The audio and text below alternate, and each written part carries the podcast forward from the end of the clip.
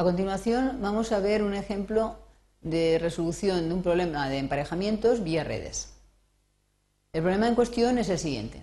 Tenemos que elegir cuatro miembros de la unidad docente de matemáticas de la Facultad de Informática para formar parte de las comisiones siguientes, la comisión de proyectos, la docente, la permanente y los planes de estudios. La mencionada unidad está formada por siete profesores que manifiestan su disponibilidad para pertenecer a una u otra. La pregunta sería, ¿cuál es una asignación posible que respete las posibilidades del profesorado?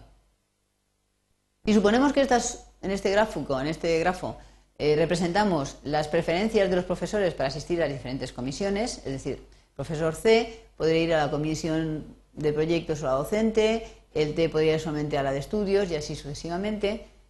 La pregunta es, eh, trasladada al contexto de la teoría de grafos, ¿cuál sería un emparejamiento máximo de este grafo? Lo que vamos a hacer es resolverlo en vez de vía teoría de emparejamientos, vía teoría de redes. Con lo cual, lo primero que tenemos que hacer es encontrar la red de emparejamiento asociado a este grafo. Bien, supongamos que tenemos este, el grafo, vamos a definir la red. Lo primero que tenemos que hacer era considerar todos los vértices que ya estaban y convertir las aristas que teníamos en, arcos, en dirección de X hacia Y. Después había que considerar el vértice S que había que añadir unido mediante un arco a todos los vértices de X. Y lo mismo, todos los vértices de Y tenían que estar unidos a un nuevo vértice T mediante un arco. Habíamos dicho que la capacidad de la red de emparejamiento era poner todas las capacidades a uno. Para obtener un emparejamiento máximo, habíamos dicho que teníamos que obtener un flujo máximo.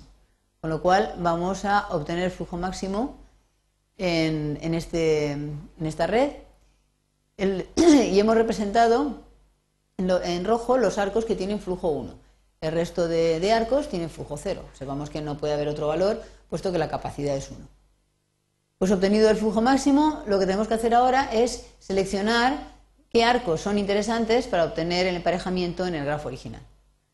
Los interesantes son estos, los que enlazan vértices que ya pertenecían al grafo antes, es decir, eliminado la fuente y el sumidero.